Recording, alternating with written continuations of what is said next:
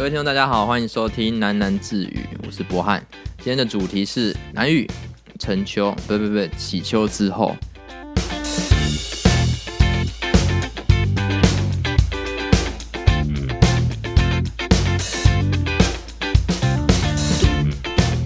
那今天作为 EP 的第一集，所以花点时间跟大家分享一下，为什么我们想开这个喃喃自语的 Podcast。那简单说，其实现在这个时段是五月中的时间。那我们很多的设计的展览也好啊，比赛也好，其实相继受到一些影响。那包含我们可能原先要去到台北的新一代，以及在台南主场的一些个人的独展，其实我们都受到影响。所以我们这一届开始在思考说，我们要用什么样的方式去为我们的毕业季做一个结尾，也为我们毕业设计画下一个好的句号。所以我们决定就是开这样子的频道，去收录每一个来宾。跟一些啊，我可能自说自话的一种部分。那喃喃之语的解读呢，一方面只说我们来自南部的学校，另一方面其实表态的是我们每个人都有自己的想法。那我们期待说这样的 podcast 不只是纪念我们四年来的努力，那也希望说，哎，学弟妹如果看到的话，某种程度可以成为他们的经验值。啊，反正大概是这个样子。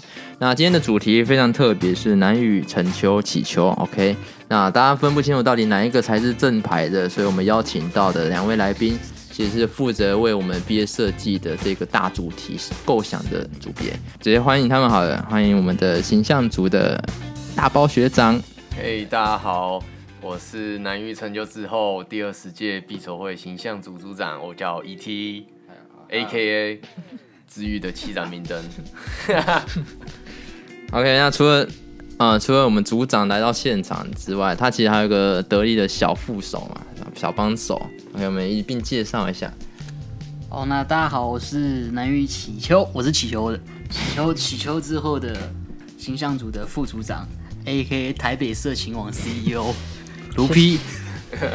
天哪，我看你们的称号真的太多了。那其实我们刚刚录 podcast 前面有个小小的讨论，我觉得可以在这边再跟大家做分享。那因为其实卢 P 也好啊，然后还是我们 ET，其实我们在学校很常看他们走在一起，所以起初大家就觉得他们两个好像有一腿，连我也是。那我好像对他们印象是从大二开始吧，我一直不解说为什么两个都尬在一起，你们是 gay 吗？你可以分享一下。其实。其实我跟卢皮都很常被被别人误会成 gay，因为我觉得其中一个原因是这样啊，就是我我们大家都一直会看到我们两个很常走在一起或聊天的，对，但我们两个又是男的，然后这样子就很不寻常了，然后别人就有一些声音说，哎、欸，那两个是不是 gay 啊？一一天到晚黏在一起，像情侣一样。一刀的部分。对，然后我甚至被老师怀疑，直接问我们说。哎、欸，你们两个到底是不是 gay 啊？然 后我说不是，他就说啊，我雷达坏掉了。啊，对啊，到底为什么？怎样的气息让你们两个这么要好？我觉得是可能要回溯到我们大二的时候，我们大二的设计课有一有一门设计课是要要比赛竞图，嗯，然后那时候竞图有一个可及性的竞图跟高雄的呃爱河不止有摩天轮，摩天轮，对，对对，这样子的设计竞图，然后。那时候我们两个就有组一个 team，就两个人 team 去打这个高雄不只有摩天轮这个净土啊，所以这也是一个契机，是我们两个开始在讨论设计或是一起比赛啊，然后甚至是讲想法上的交流啊，这样子一起一起合作，这样子，我觉得这是一个第一个一个契机啦。对对，好，所以简单的说，哎、欸，可是我记得那时候爱呃高雄的爱河摩天轮。就是韩国语嘛，韩国语那时候竞选出的一个题目。可我记得这好像对于当时大二来说，那好像是大三的题目嘛。可是为什么你们自己，你们是额外花时间去参加大三这个这个竞图吗？还是说，呃，你们老师就同意你们那时候的做竞图就做这一个？那时候其实是个别分组，然后我跟卢 P 是不同老师的，就那时候是一般是设计课啊，然后。那时候我是在另一个老师组，那每个人都会选择他要的比赛比赛的净土的项目。那卢 P 他是他他在另一个老师组，他自己去选择可及性的可及性净土。然后，但是我我选择的是高雄那个净土。那其实整个净土的项目比较下来，我们觉得我们比高雄那个净土会比较好一点点，就是发挥的空间比较大，而且有也也也攸关建筑的设计会比较多一点点。所以那时候卢 P 就邀请我一起跟他一起合作这样子，对啊。然后其实我们都是有个别在比赛，就是我们自己私底下也有另外在接比赛，除了学校设计课之外，我们额外还有在花时间讨论比其他赛啊，或是譬如说我们大二吧。你说 Sakura 的那时候，对对对对对对，樱花的比赛，Sakura 是大大大大大二啦，嗯，高雄下一个好像是 Sakura 吧，一个厨具的设计，我们花两周吧，我们那时候其实都在实习，对吧？哦，你们那么早就开始接触实习，我们大二就大二就是先实习了，OK，到事务所实习，然后那时候呃有一个有一个老师就邀请我们，有有跟我们说有这个比赛啊，对，然后。我们两个就一起组 team，然后一样也是去比这个 Sakura 的厨具设计，然后后续后续也蛮多比赛是我们自己私底下再去找的，然后也是我们一起合作讨论，然后再去打竞图。但是其实我们打进图其实有个终极目标，就是赚钱。没有没有没有，赚赚钱其实也是一个小奖励，一个回馈啊。嘿，但是我们最终最终的目标是我们其实大二都已经有一个目标，是我们之后要填。研究所铺路，对，我们是有一个铺路在的，就是我们知道比赛，然后有得奖，它其实就像是一个履历一样的。当你放在作品集里面的时候，其实是比较好，也不是说比较好上研究所，就是起码比别人多一项经验，比较亮眼呐。对对对对对。而我比较好奇的是说，那时候其实你们参加比赛有你们的指导老师嘛？那我没记错，那个老师大概是已经哦。退休的老师，他已经退休，光荣退役了。对，那其实我们那时候会在思考说，哎、欸，他是不是有传什么得奖的方程式给你们，还是说得奖小 table？哎、欸欸，这是这是问的好，哎，其实没有，没有。其实 Sakura，我我可以拿 Sakura 的那个比赛来举例，就是其实他们也没有跟我们太太长的联系，因为我们那时候其实我在新竹，我在新竹实习，然后卢皮亚在台中，然后那个老师又在台南。然后只是那个老师告告诉我们，哎，有这个比赛，你们可以去尝试看看。然后我们两个就一个新竹，一个台中连线，然后用视讯的方式讨论，然后就开始呃讨论设计啊、进图的部分。我简单的说，你们直接就是超前部署。我们现在还在那边搞什么 Google Meet 的线上看上课，你们在两年前早就先早就先连线连线讨论设计。哇塞，太快了吧！那你们的分工会怎么分呢、啊？因为以我们自己哦，我们外行人来看，我们其实一直觉得说你们性质很类似，就可能呃作图方面很强啊，然后各自都有自己的论述。那你们怎么去讨论那个设计的总和？其实呃两个人合作，其实很多在第三者看来，其实会碰到很多瓶颈。其实呃有些人可能会觉得，哎、欸，两个人合作想法不同会不会打架？但其实我们两个其实不太会。我们都还蛮尊重对方的想法，然后也能接纳啊，但是就是会丢很多想法，然后取出一个综合性的来做一个讨论。其实，其实我觉得这件事情是有一个方法，就是就像是我们每次做设计前都会有，就像我们举例爱河那一次啊，嗯，其实我们都因为我们本身是额外做这件事情，所以我们必须额外做基地勘察。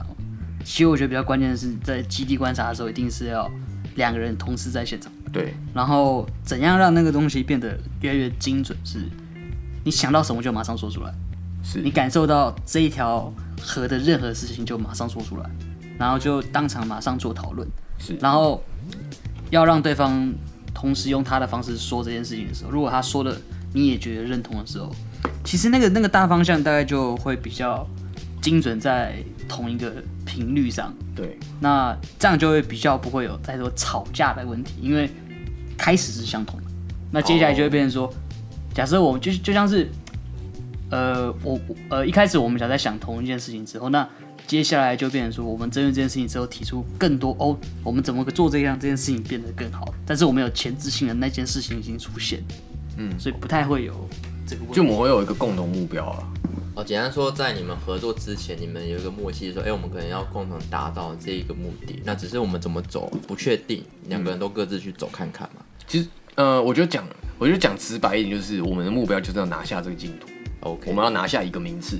但是有了这个目标之后，我们在讨论上就就算有出路，也会也会取到一个最平衡、最中性的一个状态，对吧？因为我们同都是同样目标，所以我们当然希望把这那当下那个设计推到最低。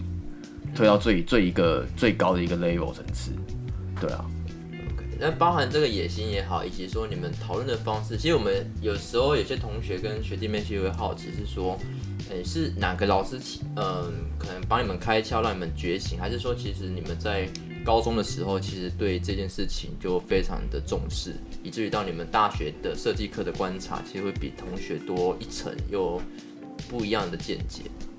是老师影响比较多，还是说你跟你们自己个人的经历比较有关？哎、欸，其实这还蛮有趣的，就是其实我高中，我其实我们两个高中的 background 其实不太一样。对，卢 P 他本身是空间美工美工系的嘛，复兴的复兴复兴商工嘛，然后我是广告设计出来的，嗯、所以我们两个其实在看待设计的眼光跟深度其实也不太一样。那我我觉得，我觉得在合作过程当中，其实卢 P 他本身他的想法是是蛮有深度的，就是他可以在第一时间直接切到一个一个底线，就是他会深入到某种程度。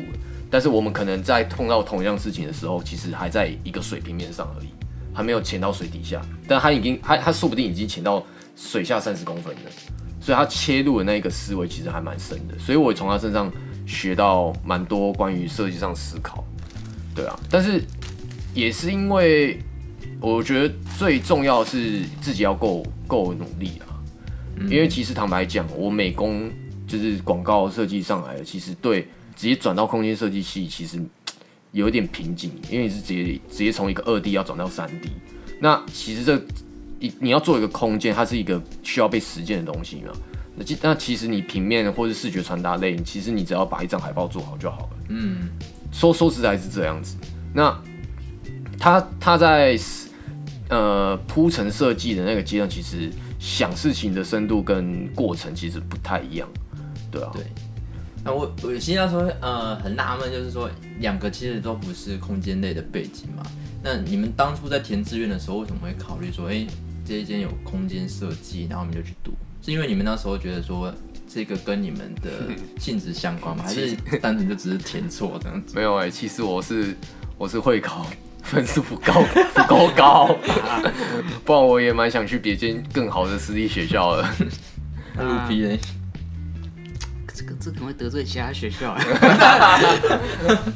不太能讲。你要代号，代号哦，好，那代号代号。其实我是台中某一个学校没上。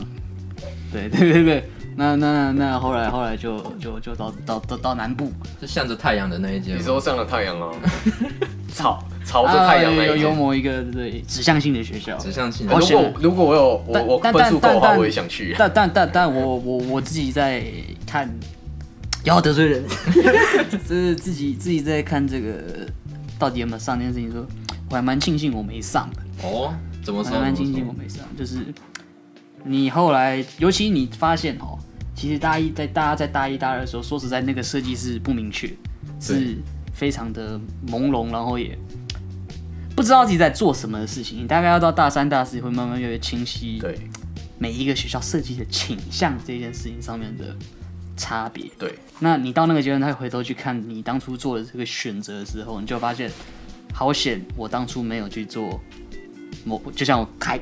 中部的我的学校的那个、oh. 那个角度，就大家在切题型的方式还是不太一样。然后也有同学在那边读，所以你也会看到他们偶尔分享的作品。有时候那东西摆在一起，跟自己你会有些感觉啊，好、oh, 有感触。因为说说实在的，我我觉得我们空间设计系，我觉得读到现在，其实也算感慨，也算是有点有点呃，我觉得哎、欸，怎么讲？有点感触跟收获嘛，类似类似，有有开心也有觉得难，有点小小难过啊。那我觉得开心是我们其实是呃，不管室内设计系，或是因为我们做做空间，一定是室内空间建筑嘛。那在台湾基本上就是这三大系嘛。那我觉得我们卡在中间中空间设计系，其实我们我们可以，我觉得我觉得比较开心的是，其实。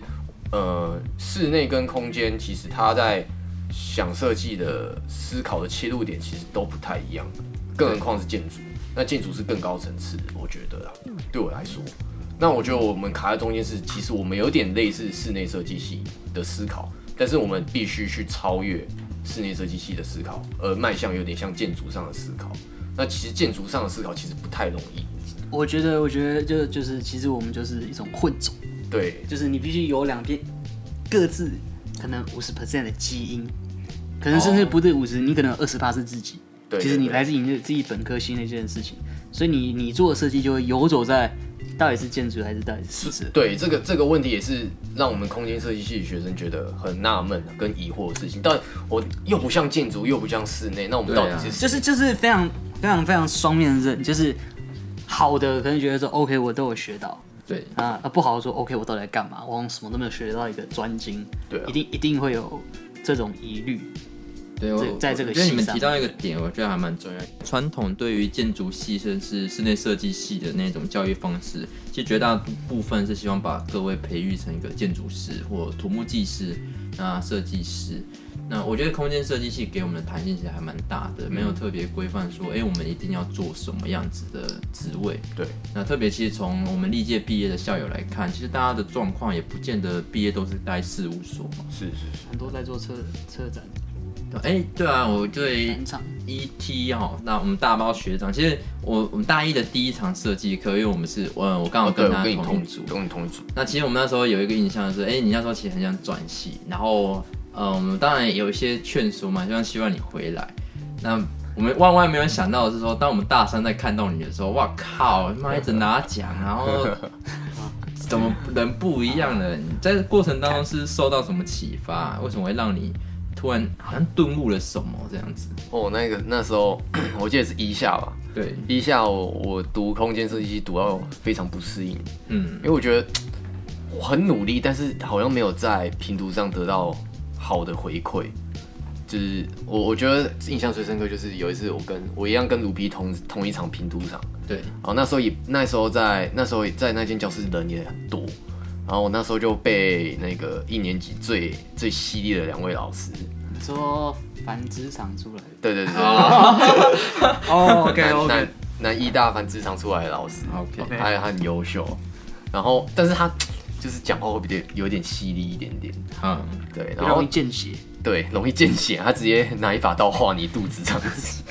我那时候直接被钉到墙上，都是画动脉。我那时候，我那时候其实做很多模型，我那时候其实做很多模型，比起跟我在我旁边拼图的学生，对，那其实我那时候觉得，哎、欸，这次感觉拼图上的回馈其实应该会蛮好，但是没有，但是就是那时候拼图其实被钉在墙上。因为我那时候出了一个错误，就是我们设计都会有一个思考脉络，从你要做什么，然后一直到概念发想，然后一直概念发想转回到开始要进入到成体的时候，然后最后 final 嘛。然后我是概念那个时候要转到成体的那个阶段，其实没有转好，因为在成体上面没有看到概念的发展过程，他看不见，因为出现一个断层的。就是你，你好像分析了很多概念，或是发现很多概念，但是在你成品上看不到。我那时候就是针对这一点被被那个两位老师直接被炮火，然后我直接死在墙上。我那时候场面超难看，我超想死在台上啊！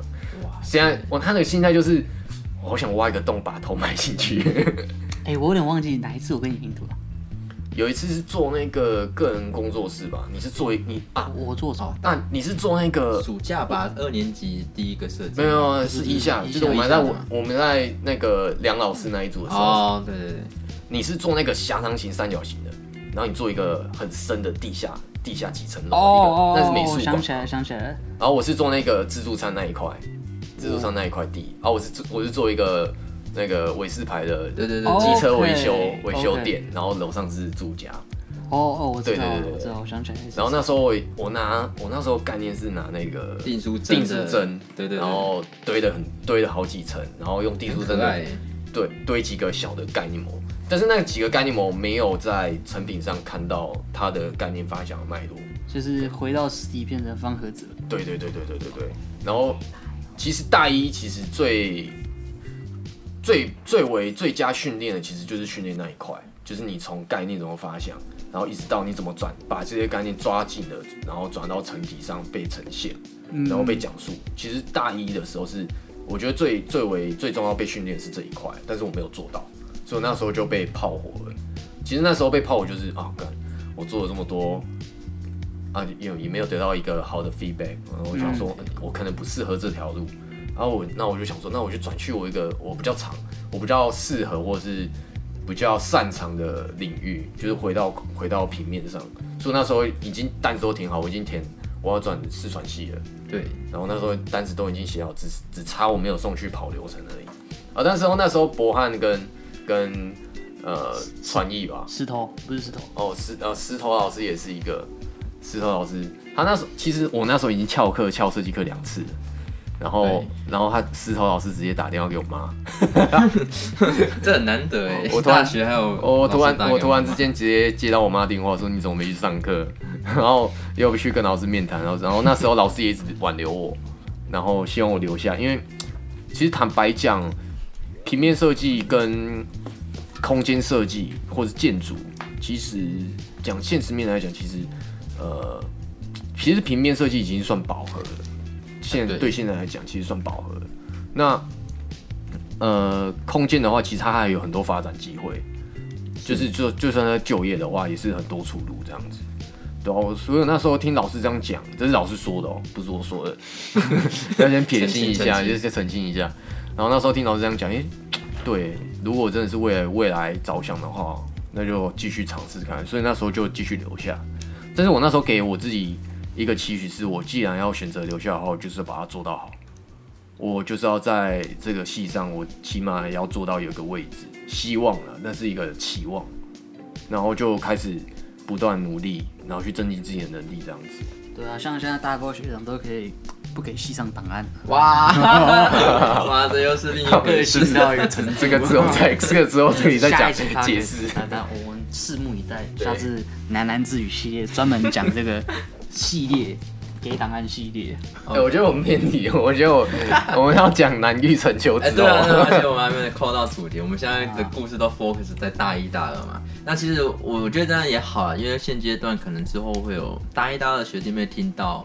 呃，我们这样的分享，其实我我觉得作为过来的，你有没有什么勉励的话可以给他们？就是如果他们现在面临说，呃，可能在质疑说自己到底适不适合这一个系，甚至说想转系啊，你有没有什么好的建议？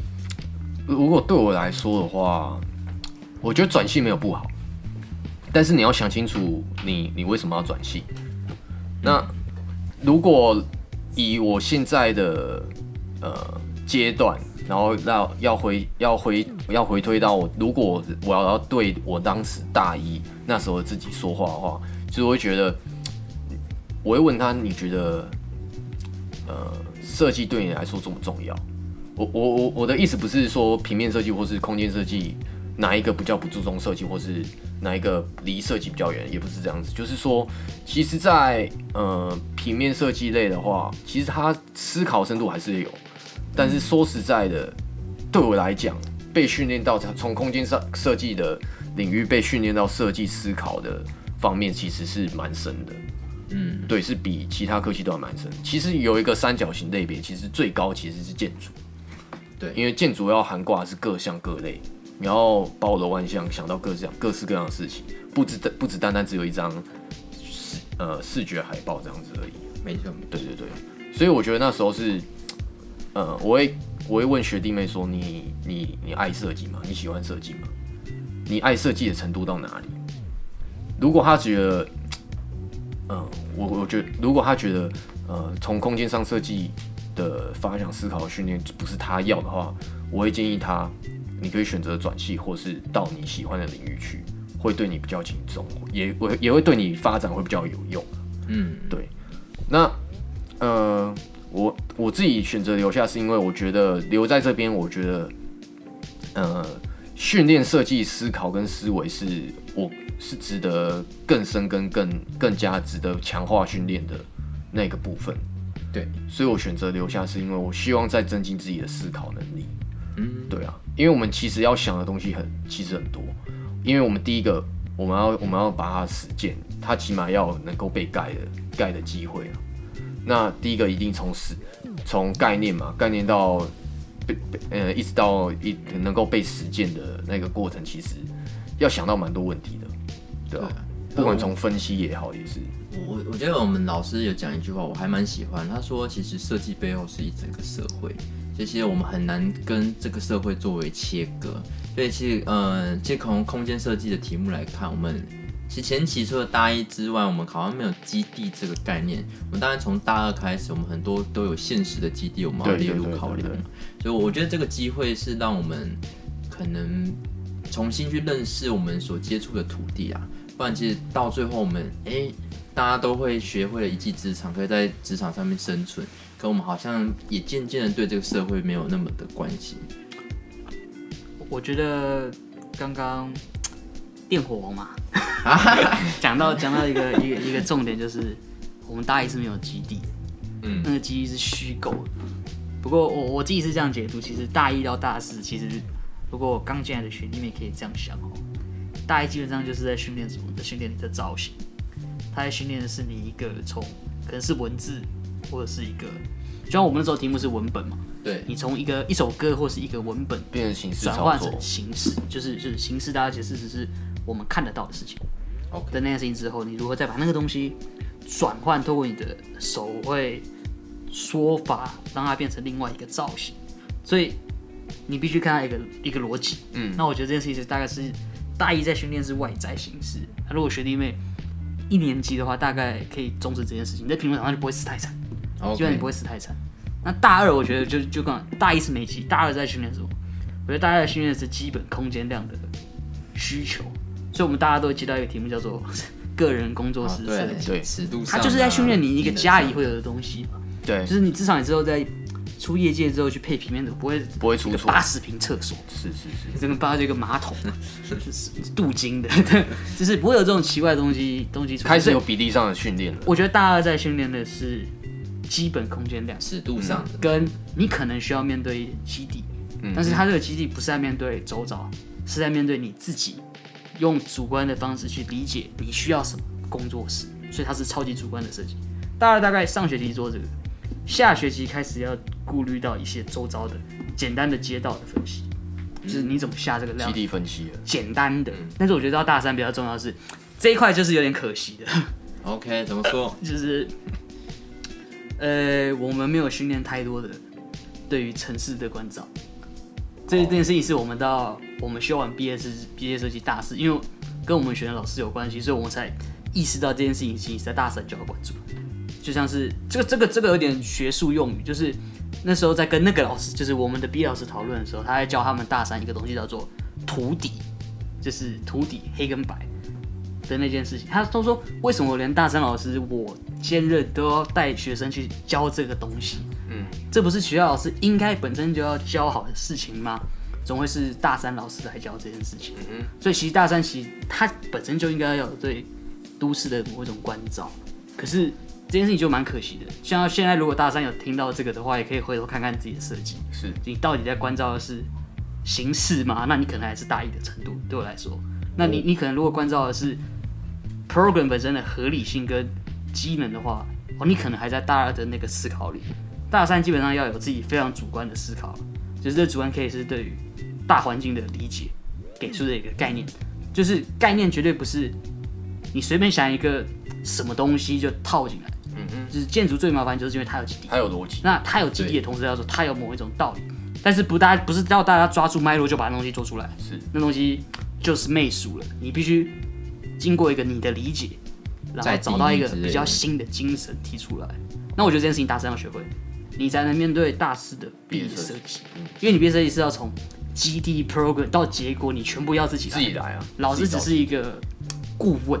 是啊，没错。所以你就注意，你去注意那个建筑系的老师不打老师，全部都打顾问，就是你去看他们打的那个字哦，对，英英文绝对是打顾问。他不会打说指导老师，嗯，对，因为毕业设计是自己的，他根本就不需要那件事情。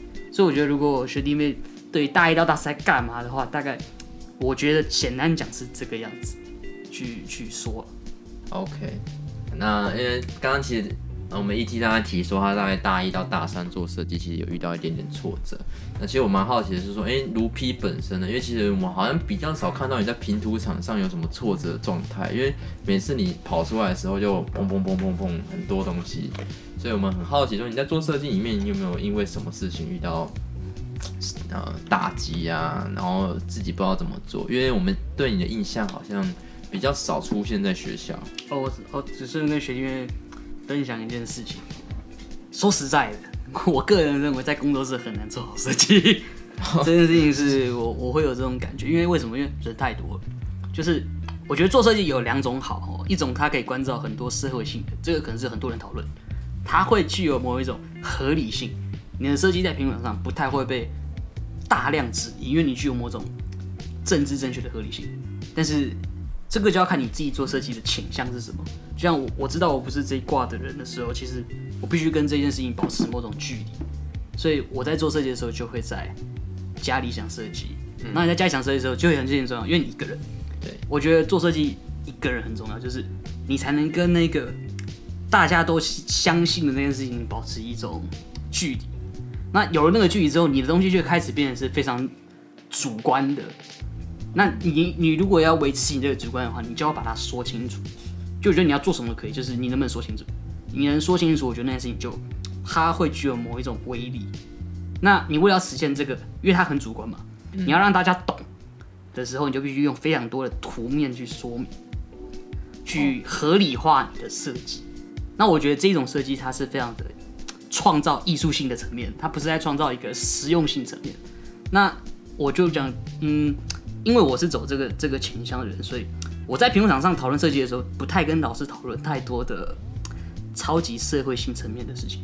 哦，那老师就变成说，哦，他 OK，他要读这个同学设计的时候，他就不能用那个角度来看的设计，就像是你写了一个故事让他叠进来，不是他来告诉你说这个故事里面有什么角色，你组合的怎么样，你自己在写那个故事。我觉得，所以。我不太会被攻击，我觉得有一部分是因为这个原因吧。嗯，我因为我跟卢皮评图，呃，拼图过，我觉得有很有趣的是，那时候大二吧，还是大一下学期拼图，就做一个期末总评的样子。然后我发，呃，最有印象深刻就是说，哎、欸，其实那时候大家还是在用手绘的版面，那其实你那时候已经提前进进入到用电绘的版面做处理。那甚至说平图厂除了自己的模型之外，我记得你那时候还有带几本书嘛，因为那时候配合要。呃，操作是跟大师有关，向大师学习吧。你那时候好像准备很多书，一下一下，哦，一下一下。那时候那个画面我觉得很好玩，像拍卖会的现场，然后你也像那个拍卖的那个老板之类的。然后我只记得说，我们两个拼图中间那个女生好像有点可怜。哦，他跟我，他跟我选同一个大师，没错，他跟你选同一个大师之外，就是两边其实我们那时候量都还算多，而且各自论述也蛮久的。就是，所以我一直觉得说，哎、欸，好像你大四开始做，虽然今天可能不会谈到你的毕业设计，但是大四的文本建筑的前身，好像从你大一的时候就开始被累积起来嘛，爱阅读的这件事情。呃，我觉得阅读的关键不是你看多少书，就像是我简单带一下小的，希望我指导老师不要听到。OK，就是我们毕业制作，我的毕业设计里面很重要的一首《辩论区》，我没有看完。这这，我要讲这件事情很重要的是，这跟大一我在看那时候研究的是魏延武的的副建筑。对，其实我觉得关键不是你看不看完，是你能不能懂他到底的他的他在想的那个中心思想是什么。哦，也是，就是就像是就像就像是我我做一个比喻好了，就是我们看到的外在建筑形式，如果是一个结果，对不对？那他在这个结果之前一定有一个思考者，思考者可能是某一位建筑师，对吧？嗯、那就像你是一件是一个练功的人。你练功人知道，假设我今天要练九阴真经，对，你会知道他的书里面有一个心，有叫一个叫做心法，还有一个叫做外在的招数的形式嘛。哦，对，那那我要说的是，你要学的是心法，你不是学那个外在形式。外在形式那个东西如果没有被说清楚的时候，它就只是变成一个很帅的构造物。嗯，这件事情我觉得就会变得有点可惜。所以说，我觉得关键不是你看多少，而是你有没有读进去心法。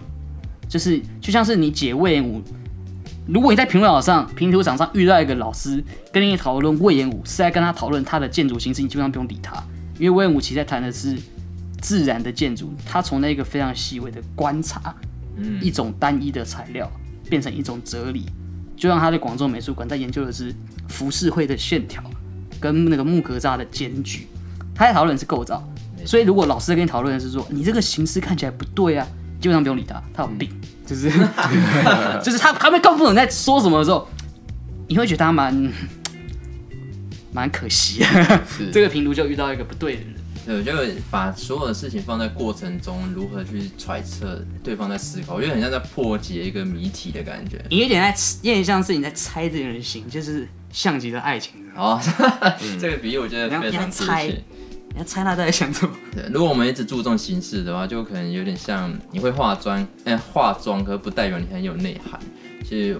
我觉得这件事很好玩，就是说，其实我们虽然做的空间设计，其实大家好像觉得说，哎，其实跟呃建筑好像没有太大的差别。事实上，我认为我们可能都透过这样的方式来，哎，我姑且把建筑称为一种说话的媒介啦。那刚好空间设计系的弹性比较大，我们可能可以透过景观的方式来说故事，透过室内设计，甚至透过建筑。所以我觉得各自表述这件事情。哎，其中一个重要的大概就是大一里面我们在训练的那个逻辑思考。嗯，对，我也我也发现两位其实，在这件事情好像从大一开始，其实都非常的，嗯，我我觉得非常具有说服力啊。那我觉得，呃，有些同学可能不太善于表达，你认为他们有没有其他的替代方案可以回应到这些？如果他今天真的不太会表达自己在论述什么的话，有什么方式可以引导他们去思考？思考怎么把设计说清楚啊？是啊，教大家一个最简单的方法，绝对适用，就是你把你的版面顺序想成是你说话的顺序，你就不会做错事。哦。嗯，哇，这个所以所以你在所以你就会发现，你第一张牌的绝对是观察，是你第二张牌的绝对是观察后的概念，所以你不会在第一张就放你的大图，因为那根本不是那不重要。对来说，设计结果不重要，就是不是说做不好，是说你你前面那个东西对，后面才会对。所以你在排版的时候不是乱排，不是放一张大图就说我的设计就这样子，你就爆了，什么就这样子。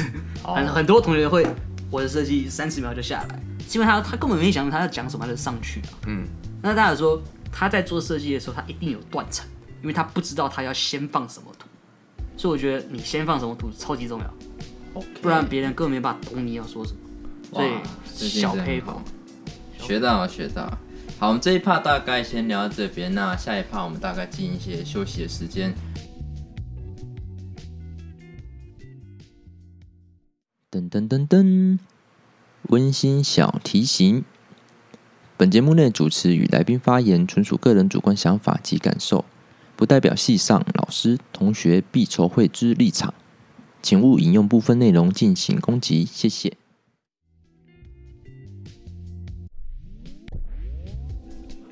OK OK，我们接下来再回来。我们原先的主题嘛，难遇成秋之后，就是我们原先要跟大家聊的主题。那在这之前，跟大家聊聊一下，呃，不知道大家有没有参加过学生的组织，就可能是自治组织，可能可能像高中你们所参加的什么学生会啊，然后大学系学会之类的。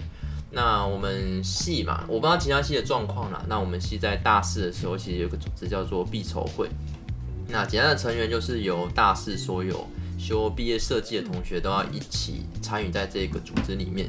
那当然，我们这之中其实会选一些干部，包含会长、执行长跟其他的组别。那每个人都会进到那个组别，然后并且依着啊、我们行事历的安排，有着不同的工作。那像这次南域哦成秋之后，这个主题其实是由我们这一次组织的形象组作为负责。那也其实跟今天邀请两位来宾是非常的。有关的，因为这次主题的发想其实是由他们所定义出来。那我们在每一届的毕筹会其实都会有一个大主题的方向，作为整体毕业学生的一个共同目标。那大家可能会依依据这个主题去配合我们展场的设计啊，包含说后续我们做的一些专刊，甚至包含海报等等文学，都会跟这件事情有关。那我们希望呃透过今天来跟大家分享一下我们怎么想这个过程。因为并不是说，其实就跟想设计一样，不会一下子就到这个终点，所以我们想听听一下，我们从开始六月份，及到我们确定这个题目中，诶，我忘记确定是几月，反正就希望请他们来分享。是，对，你们那时候讨论的题目，诶，有点忘记了，你可以分享一下吗？你们那时候题目是定？其实这一切的起头，我们一开始在讲一种无用之用，那个无用之用其实概念是来自。其实我们从大二大三，其实我们都要去呃，可能一间设计公司或者事务所实习。对。然后我们开始开始第一次的面临到从学校的教育，然后开始横跨到职正式的职业职场上的一些操作跟呃过学习的过程呢、啊。那其实我们会发现到，我们进到业界之后，其实一切都好像要重来过。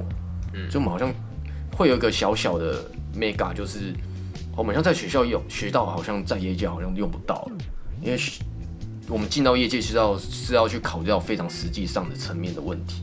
那我们学校学的是思考，或是教，或是在那个学术上的一些探讨。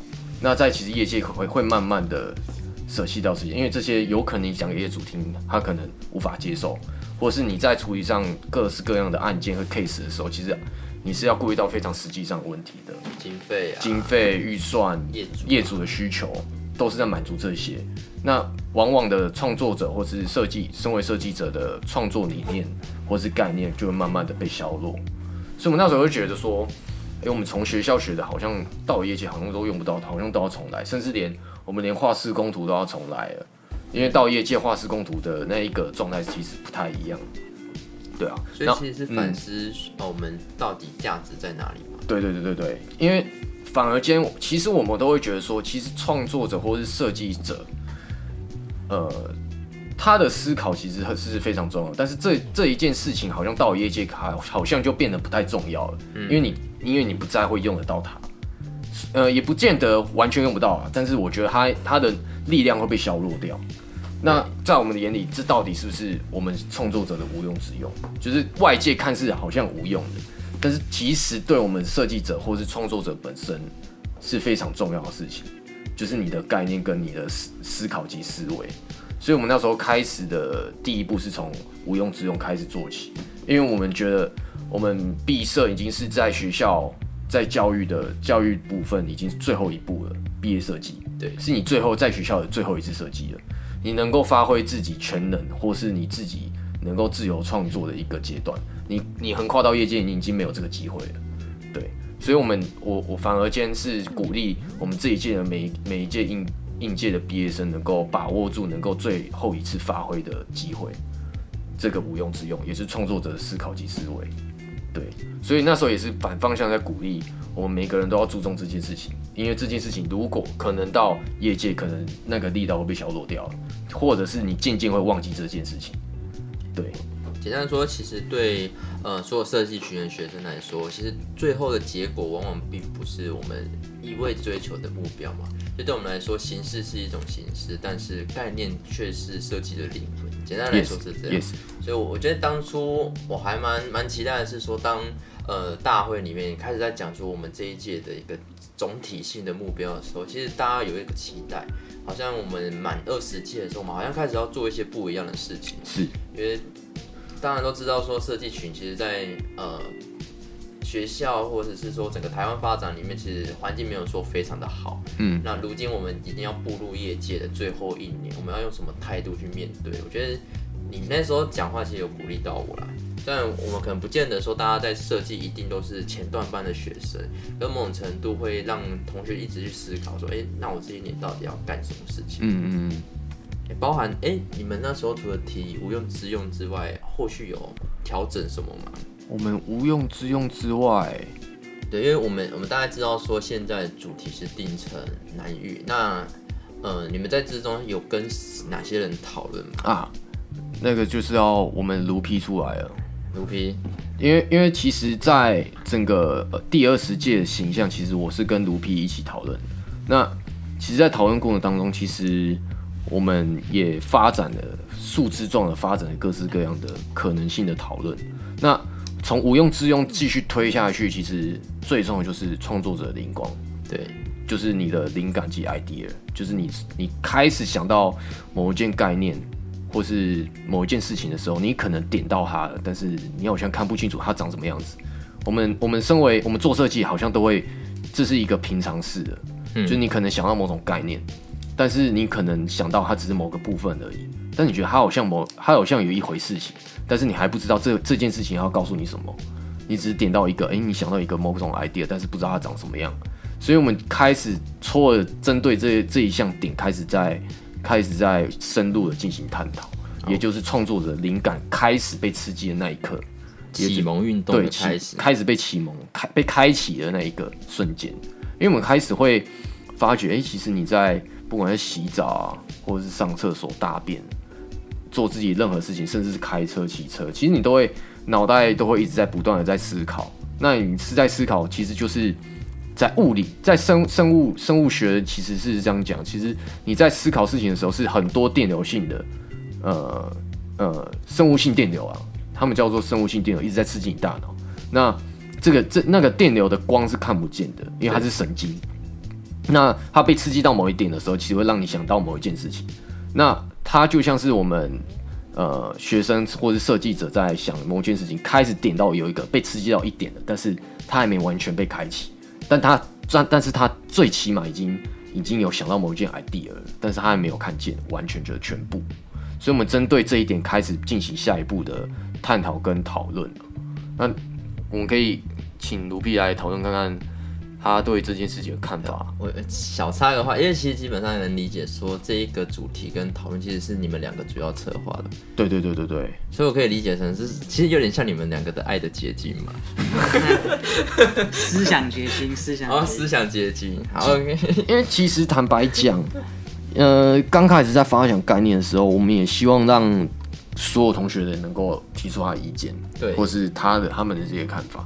但是这个持续的有一个有一个时间性的时候，其实我们干部们也在讨论，但是还没有到一个非常完整的，或是具有逻辑性的、有具有建设性的思考跟说法来到能够建构成我们第二十届的形象的概念的发想，嗯，甚至是起步。所以还没有等到那一步的时候，我们开始在我们因为形最后的那一个形象定形象的主主题的定案，其实是有最终还是。得让形象组来设定，对，所以那时候的设定权就又回到我们身上，所以我们就开始在两个人在讨论，哎，我们第二十届的呃形象到底该怎么走？嗯，对对对。卢皮分享一下，刚刚 Q 对不起打断你，你要问我什么？呃，没有啊，刚刚其实 ET 要问，就是说，其实他们呃，你们在讨论过程里面。其实两个找的资源其实不太一样，但是有集体的共识是理解说，哦，我们要追求的是那道灵光。那那道灵光可能是看不到的。那我其实蛮好奇说，除了名称上的不同啊，那从开始到现在的题目，你们觉得你们概念上的本质有什么改变吗？呃，其实我我我是这样觉得，其实我们在想这个无用之用，或者是灵光啊。其实回到一件事情是，所有设计者，你们在做不管是什么样设计的时候，都会有那个一瞬间想到某种连接、某种概念那件那件事情，就是那东西是抓不到的，根本看不到，但是你知道它偶尔会出现。嗯嗯。那那个偶尔会出现需要刺激，绝对不是你躺着就突然出现，就是你不会突然，就像是生物是演进过程，不会突然掉下一个。外太空来的外外星生物，就是，呃，我们觉得那件事情很有趣，就是好像因为我们在讨论说，哎靠，你有这种感觉啊，我也有这种感觉，大家都有这种感觉。你要某某个点被刺激的时候，就会有某种想法。我觉得如果用东西来比喻哦，它很像是，就是鬼魅，就是它是某种妖魔鬼怪，就是你可能感受得到身边有一些奇怪的事情，就是你好像有有。不不确定它，你触碰不到它，你也看不到它，但是它就会在你身边是绕来绕去。我觉得那件事情就是有点像我们在谈，这个不是中邪啊，啊，这不是，这绝对这是比喻，这绝对不是设计走火入魔，这个这个就是你一直去想它，然后一直一直去揣摩，然后你就会有某种想到某一个跟灵感有关的事情。是，所以我觉得这件事情其实到我们现在今天 final 出来这个，不管叫难遇，不管叫。无以明之还是方言，其实其实其实我觉得都有类似的道理。嗯，谈的我我觉得我觉得那个思想是有走完的，就是是走到我们最后，我没有把那件事情推到底，就是从我们的建立我们的形象的第一张海报到最后专刊的制作的中心。嗯哼，对啊，甚至周边都是都都都都都是沿着那件事情在，有在跟那件事情一直。来回的做对抗，对，我我觉得还蛮有意思的是，因为呃，我们这一次的青春，我们是有顺利参展，那大家拿到成绩其实非常不错。那非常有意思的是，因为我们今年卡了蛮多的展览跟比赛，嗯，所以有几天的那个展览情况就是我一个人导览全部的作品。那所以变成说我不不光是要理解大家灵光乍现啊，对对对，我大概是、嗯、我那时候其实重复的在看我们自己的。主视觉的海报，然后甚至说，诶、欸，你们所提供的难遇的一些文字，就我觉得还蛮有趣的。就是其实我们在提的是所有创作者在追求那一道光的过程嘛，嗯哼，对，所有事情都处于一个未完未完成的状态。那我觉得那个灵光灵光乍现，其实是比较。白话的解释，比较白话的解释，但我觉得理解就是说，其实不是突然出来，是那些东西其实一直都在你的脑袋。这这件事情，这件事情有点有有点有点想回应这件事情，就是为什么做的是陈秋？秋秋到底是干嘛？对不对？那个那个，不管是陈秋起秋都好，其实都有一个目的，就是你要让一个东西变高嘛，是成为一个山丘，或是突然起秋。他他，你把它放慢一百倍看，他也是成秋。没错没错。那那只是那个字会比较强烈，但是就是你知道，有些人比较保守就不讲。对啊，因为觉得低俗。因为因为我们我们一开始是取南域起秋之后，对，其实其实南域这两个字其实是呃第一线出来的，从无无无以明呃无用之用一直到无以明之，然后其实他无以明，他转到无以明之的时候是无以明之，我们开始在。抓住那个，他好像会出现，但是我们抓不住，但是我们很想得到它。嗯，它是一种有话说不出口的那种感觉，就是你好像知道一点点，但是你不知道它的全部，它就叫无名指，难以难以言喻的。对对。那那跳回难以言喻的时候，又会变成是，哎、欸，它本身就是一个难以说出口的事情，状态嘛，状态，那个状态就是啊，你好像知道什么，但是好难形容它。我可以补充。对对对，你说。我觉得南域。八个字讲完，八个字的，大家可以马上理解，喃喃自语，然后难以言喻，是，就这样，是做设计，这就是，但是你还没做出来 final，老师问你到底要干嘛，我不知道，就是就是那个 状态，对，你喃喃自语，难以言喻，而且我觉得那个对象很好玩，就是不光是对自己嘛，对，然后你会发现事情，难以难，你要从喃喃自语到难以言喻，再来什么？你要设计做完之后，你要成秋，你要成秋，不然你怎么让人家懂？你要让让人家看见你成就的是什么？所以发现我们为什么主视觉是一条路，一个路径，从头走到尾一条路，一个海边的路。我们这八个字，难不是呃难遇成就之后，它道理类似，从难从难到遇，难以言喻到成秋，那之后每个每个人得到的事情可能不太一样。是是，有人可能成秋了，有人可能。下线了，有人可能持平，因为都有可能。因为南南域其实它是一种我们呃做设计，其实都是在自己跟自己做对话，所以它就是一种自己喃喃自语的状态啊。嗯、那呃玉的话，其实我们那时候就是因为我们是来自南方，对，我们是来自台南的学校。那玉这个字本身就有一个场域的状态，一个意思。所以那搭配的是那个口字的那一个喃喃自语的喃，再加上一个有我们是有个场域的，我们是一个有领地的地方。那其实自己对自己也是算一个领地，那是你自己跟自己对话的地方。所以你自己也有一个场域。那每个人都成为一个场域之后，集结起来变成一个大的南方的场域。那我们要做的是什么？我们做的是毕业设计。那我们是一直把这样子难以言喻的灵光开始被复写，一直盖，一直盖，像盖房子或盖山丘一样。那成秋之后，成型的一个山丘，也就是你的毕业设计。那个成型的那个成型的山丘，就是就是毕业设计作品本身的。那之后之后其实是一个动词，是他把这样子之后的动词回到作者自己本身，也是学生我们自己学生设计设计者本身，你要说出你怎么盖出这个山丘的。也就是你要靠着自己的嘴巴说出自己的作品，嗯，对，所以叫难遇成就之后，绝对不是铁网的问题，是不是几层的问题，对，铁网的问题，我们可以后续可以做分析，先埋伏笔。所以，我我觉得整个毕业设计对很多人来说，就有点像在爬山的过程，我们好像从一个最低处，然后不断的往上爬。那过程里面，我们可能欣赏到一幕又一幕幕的风景，可能你透过每天的疲劳啊，然后开始累积，可能是哦。还看到一些东西，做一些记录。那不管中间有没有受伤，其实它都是一个很棒的过程。那重点其实都不是在于呃登上山顶之后就没了，而是说，哎、我们登上山顶之后，我们回头看我们的起点，甚至说哎、思考我们的过程，甚至到现在之后，我觉得那个之后留给大家很多的想象，好像是一个还没结束的故事。而且那时候也有一个老师。呃，其实我们只要是设计领域的，都会叫都会提到一个一个算是设计的谚语吧。对，就是见山是山，见山不是山，再来就是又回到见山是山的。嗯，我觉得那个是你见山是山，好像就是意味着你看到某件事情，好像它就是长那样子。但是你进入到开始研究它的时候，开始见山不是山了。因为就像你可以，你可以这样子说，就是你你要爬一座，你刚刚说的爬一座山嘛。对。啊，你在你站在远方的时候，其实看着这座山，它就是一座山的感觉，也就是山一个状态。那你进入到山里面开始在爬它的时候，你是看不到山的。没错。你是开始在怎么去爬山那个过程，开始在学习，跟开始在勇敢的去面对挑战。那回过头来，你顶峰的时候。你会发觉到，原来我要靠着这样子的步伐跟这样的方式，才能把爬爬到那个顶峰。所以你之后回到的是一个，原来这座山是要这样子爬，嗯，所以又回到见山又是山了，对啊。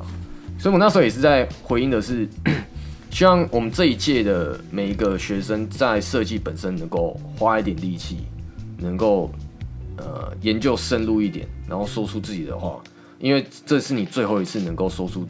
如果你是没有继续读、继续读研究所或继续晋升，呃，学术的话，那直对于直接进入到业界的学生来讲，其实这是你最后一次能够靠自己的能力说出自己想说的话的最后一次机会了。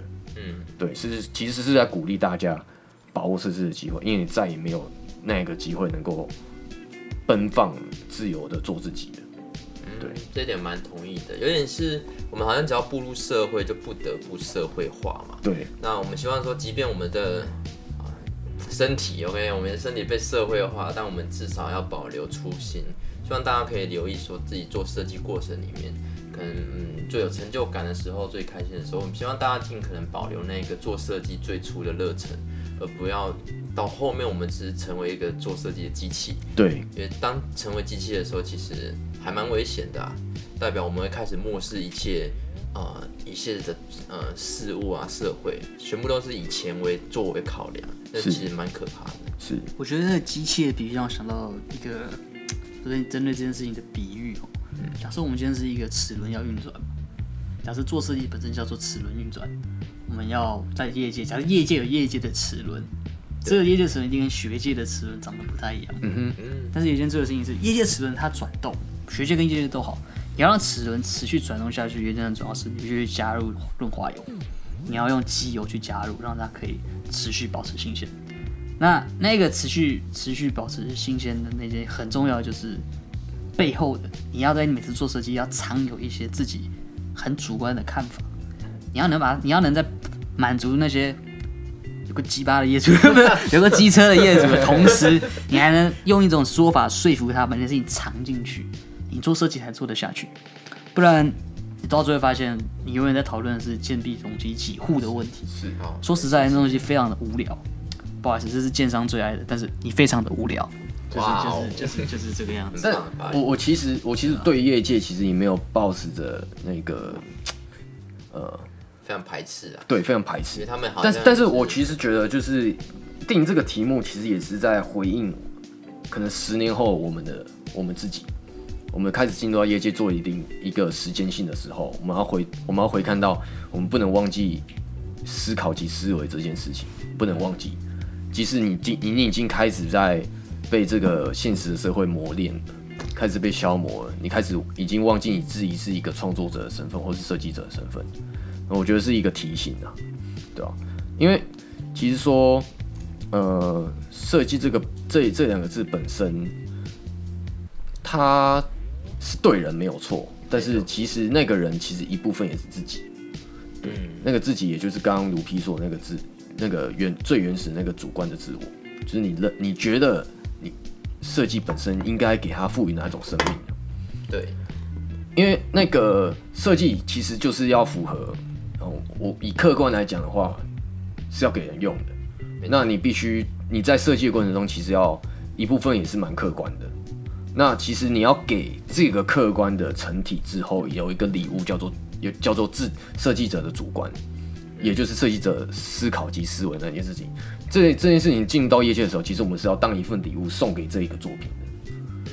就是你虽然就像刚刚卢皮说的，你要讲一个说法说服业主，但是那个东西未必是业主他需求的东西，但是你赋予他的做他的肯定设计他的家，但是他在他设计这个家之的过程当中，你赋予他某种生命，也就是你把你这微弱的一点点的概念套进到那个作品里面去了，一种期待值。对，虽然这个虽然你的概念不是业主要的，也不是他的需求，但是你起码做到你没有忘记灵光那件事情。没错，我觉得做设计有时候是这样哈，你当然要面对业主一部分，还有一部分你要，我做设计做到很喜欢做这件多一件事情，他他做设计必须自爽。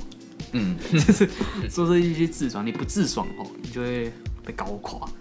对啊，那那连你自己都不喜欢你的作品的时候，别人就很难认同嘛。对，很难认同。然后还有一件事就是刚刚讲到设计，刚好这是前阵子在想的一个事情。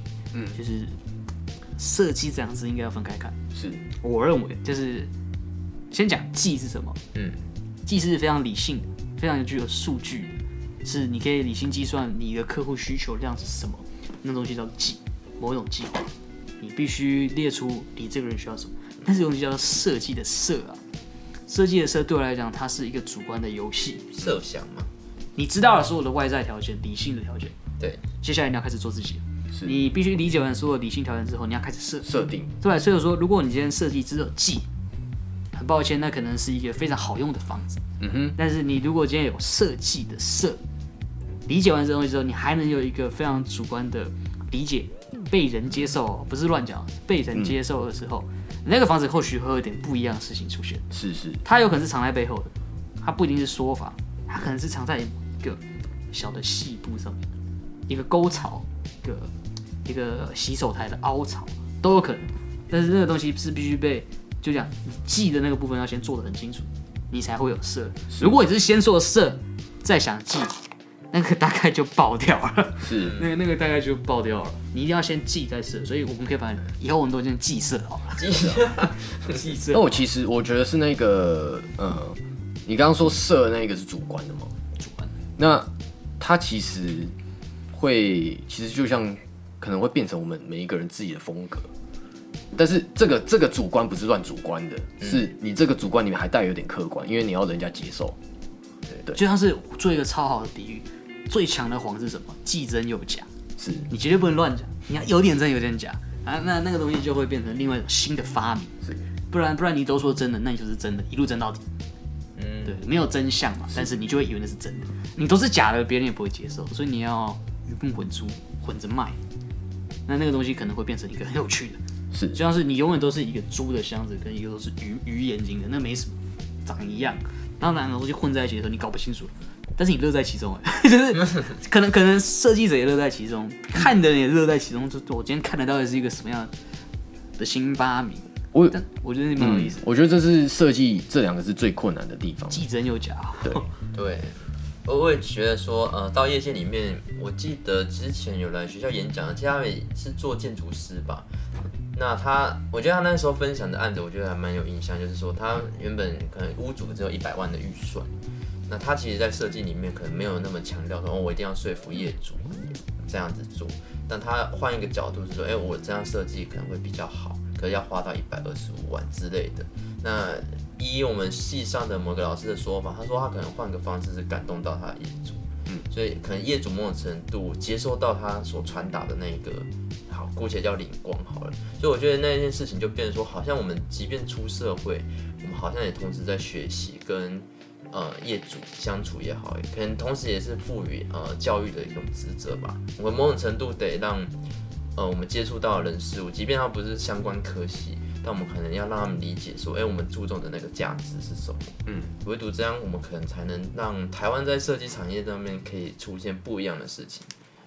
补充一句，大家发现的事情，刚刚所有讲的，不管是既真又假，色跟技。灵光，全部最后都导向一件事情，就是最我们一开始讲的那个无无无无以明之的无用之用的那个没什么用的那件事情，然后他竟然可以贯穿我们这整个主题，但是我们说不清楚。是啊，搞不好我们难遇，自己都难遇，我们又难遇，我自己又创一个词。对啊，我们这难遇的一种形容词。是吧？那我我甚至也觉得说，哎、欸，刚好设计跟艺术，很多人会觉得说好像很像，但又是抽离不开嘛。那设计很多普遍的解释是为了解决百分之九十八的问题。那其实这个解决问题只是一种基本款啦。我觉得作为基本款，嗯、我觉得最好玩的就是说第二个部分，就是大家刚刚一直在谈的，我们如何透过这件事情来讲述我们的想法。那在学校的话，可能很自由的可以讲。那到业界如何继续保持这件事情，我觉得就变很重要了。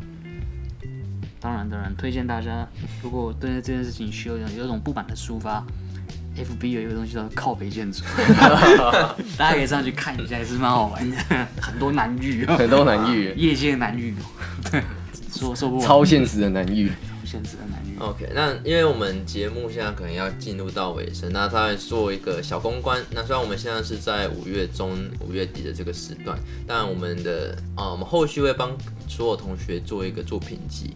那我们会俗称叫做专刊，那它收录的可能不光只是只有得奖的学生作品，是包含我们今年所有参加毕业设计的同学，我们期待帮大家的作品做一个收尾。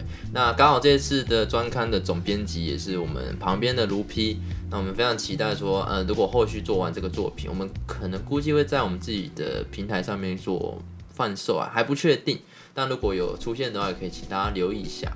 那。主视觉墙，甚至 IG 也欢迎追踪。那这两位，我们下次其实有机会还是会邀请他们，因为对于系上这一届来说，其实他们有太多东西可以分享的。碍于我们时间因素，没关系。那我们呃有没有什么要补充，或是跟学弟妹再讲一些话吗？我我补充需要大家帮我看一下我们的专刊到底有没有中心思想走到底。我我没有，我不是在讨论铁网的问题，我在讨论那个意向的问题。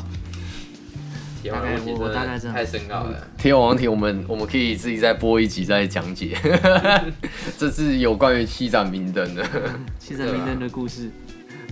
哦，好，非常谢谢大家的收听。那期待下一次的 EP 二，我们应该有 EP 二啦，没有意外的哈。可以。OK，那谢谢，拜拜。OK，谢谢，拜拜。